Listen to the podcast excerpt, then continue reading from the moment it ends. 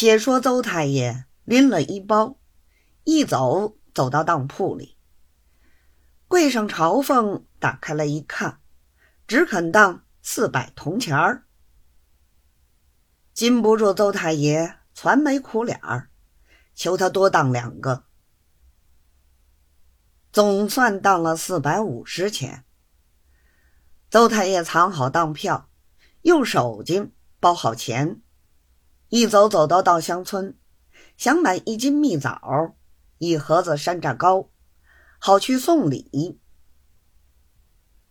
后来一算钱不够，只买了十两蜜枣，一斤云片糕。托店里伙计替他拿纸包大些。说是送礼好看些，扎付停当，把钱付过，还多得几十个钱。邹太爷非常之喜，拿两手捧着，一直到长春站王道台门房而来。一走走到门房里，把买的蜜枣、云片糕往桌子上一放。王道台的管家还当是他自己买的什么东西了，心上一个不高兴，说：“这人好不知趣，不管人家有事没事只是来缠些什么。”一面想，一面坐着不动，不去睬他。只见邹太爷把东西放在桌上，笑嘻嘻的说道。我晓得，我屡次来打搅老哥们儿，心上实在过意不去。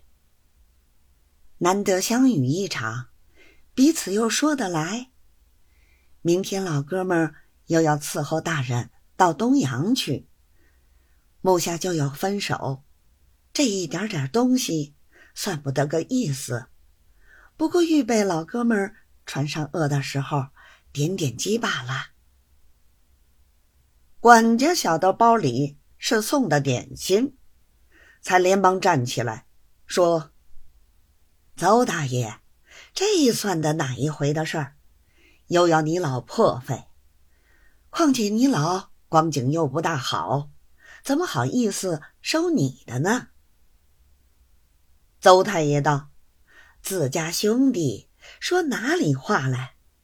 只要老哥不把兄弟当外。”赏脸收下，兄弟心上就舒服了。